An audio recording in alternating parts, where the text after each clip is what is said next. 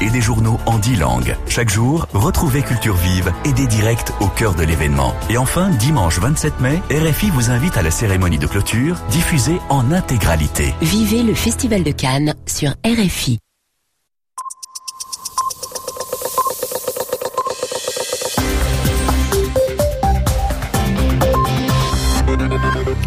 RFI, mardi 22 mai 2012, il est 21h, temps universel, 23h à Paris.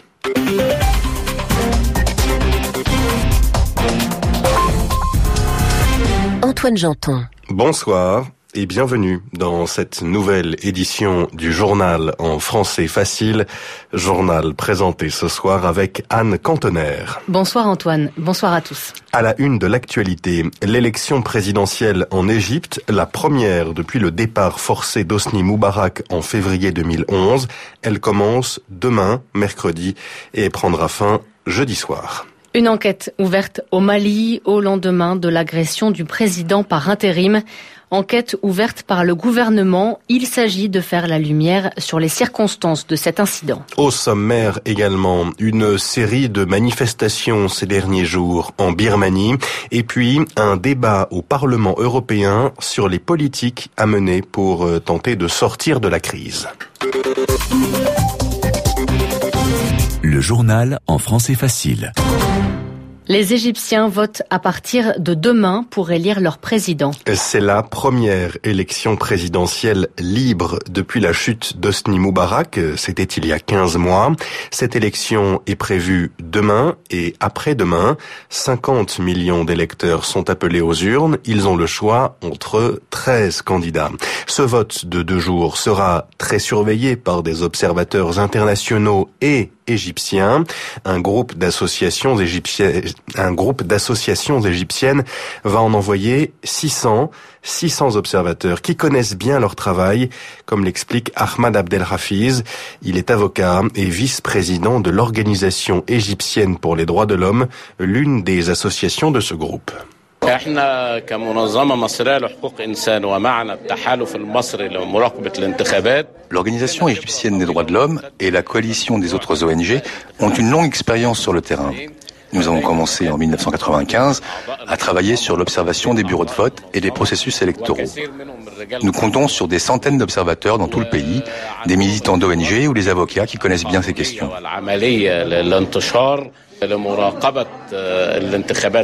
Dans cette élection présidentielle, ce qui nous paraît très important, ce sont les observateurs qui se trouveront à l'extérieur des écoles, transformés en bureaux de vote. Car après tout ce que nous avions pu voir lors des dernières élections parlementaires en novembre, nous voulons que cette présidentielle soit bien plus transparente. Nos observateurs sont fiables, ils savent exactement ce qu'ils doivent signaler et peuvent se déployer très rapidement. Ahmad Abdelhafiz, avocat et vice-président de l'Organisation égyptienne pour les droits de l'homme, il répondait à Véronique Guémard. Le déroulement de cette élection présidentielle égyptienne et ses résultats sont à suivre sur RFI ainsi que sur notre site internet www.rfi.fr.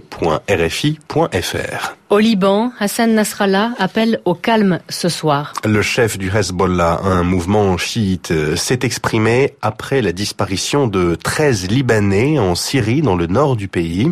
Ces 13 hommes, tous chiites, revenaient d'un pèlerinage en Iran. Ils semblent avoir été enlevés par des rebelles syriens. Plusieurs manifestations ont été organisées ces trois derniers jours en Birmanie. L'objectif était de protester contre des coupures de courant. Il s'agit des plus importantes manifestations depuis la révolte de 2007. Ce sont aussi les premiers rassemblements depuis l'arrivée au pouvoir d'un gouvernement civil en mars 2011. La police n'est pas intervenue, mais elle a ensuite interrogé les leaders de ces rassemblements. Correspondance Arnaud Dubus. À Mandalay, dans le nord du pays, environ 1000 personnes ont défilé, bougies à la main. Certaines brandissaient des pancartes sur lesquelles on pouvait lire Chine, rends-nous notre électricité. Une allusion au fait que la majorité de la production d'électricité est exportée vers la Chine, alors que les coupures de courant sont quotidiennes en Birmanie. À Mandalay, l'approvisionnement en électricité est limité à 3 ou 4 heures par jour. Lundi et mardi, ces manifestations se sont étendues à d'autres villes, comme Moniwa à l'ouest de Mandalay et Prom dans le sud. Une loi récemment adoptée par le Parlement autorise les manifestations, mais à la condition que les autorités soient prévenues cinq jours à l'avance, ce qui n'a pas été le cas. Plusieurs des leaders ont été brièvement arrêtés et interrogés. Réaction inhabituelle, le gouvernement a organisé une conférence de presse pour rassurer les habitants et s'engager à améliorer l'approvisionnement en électricité. Ces manifestations rappellent celles qui avaient eu lieu en août 2007 après une forte augmentation du prix de l'huile de cuisson. Ces rassemblements avaient été l'objet d'une violente répression, laquelle avait poussé des milliers de moines bouddhistes à descendre dans les rues. Arnaud Dubus, Bangkok, RFI. L'ambassadeur des États-Unis en Afghanistan va quitter son poste plus tôt que prévu. Ryan Crocker partira de Kaboul cet été, un an seulement après avoir pris ses fonctions. Il a pris cette décision pour des raisons de santé. Son prochain départ a été euh, annoncé aujourd'hui par le département d'État à Washington. Le gouvernement ouvre une enquête au Mali. Une enquête sur l'agression du président par intérim hier. Diokunda Traoré avait été frappé par des manifestants favorables aux anciens putschistes. Il s'agira d'expliquer pourquoi euh, ces manifestants ont pu entrer dans le bureau de l'ancien président de l'Assemblée, Assemblée nationale malienne, qui, elle, parle de cette agression comme d'une tentative d'assassinat. Un ministre a été limogé ce soir en Côte d'Ivoire. Celui de l'intégration africaine, Adama Bictogo. C'est le président Alassane Ouattara qui a pris cette décision. Aucune explication n'a été donnée. Cela dit, Adama Bictogo est soupçonné d'avoir détourné de l'argent. Comment sortir de la crise en Europe? La question a encore été posée aujourd'hui au Parlement européen à Strasbourg. Les députés européens sont d'accord pour ne pas mener seulement une politique de rigueur, il faut aussi une politique de croissance, disent-ils. Cela dit, les élus de droite et de gauche ont encore quelques désaccords. À Strasbourg, pour RFI, Tudor Tepeneag. Les députés européens semblent presque tous d'accord il faut de la croissance économique en plus de la rigueur pour pouvoir réduire les déficits et faire face au chômage, surtout le chômage des jeunes. Pour cela, une seule solution, des investissements. Mais entre les différents groupes politiques, les opinions divergent sur les moyens à mettre en œuvre. Les conservateurs se méfient toujours des mesures qui pourraient alourdir la dette. Ils continuent à privilégier l'assainissement des finances publiques et la chasse au gaspillage. Les sociodémocrates, quant à eux, acceptent la rigueur budgétaire, mais n'excluent pas en même temps un assouplissement des délais accordés aux États qui doivent repasser sous la barre des 3% de déficit annuel. Le chef de file des libéraux, Guy Verhofstadt, déplore le fait que l'Europe n'arrive pas à se mettre d'accord sur un véritable paquet croissance ce à quoi la Commission européenne a répondu en annonçant toute une série d'initiatives pour stimuler les investissements, des mesures qui doivent être débattues au sommet de Bruxelles. Tudor Tepeneag, Strasbourg, RFI. Le rendez-vous de Wall Street. La bourse de New York termine la journée en très légère baisse, moins 0,3% pour le Nasdaq, moins 0,01% pour le Dow Jones, Pierre-Yves Dugas. Après l'essentiel de la séance passée dans le vert, le Dow Jones à la dernière minute succombe, cède deux points et clôture à 12 503.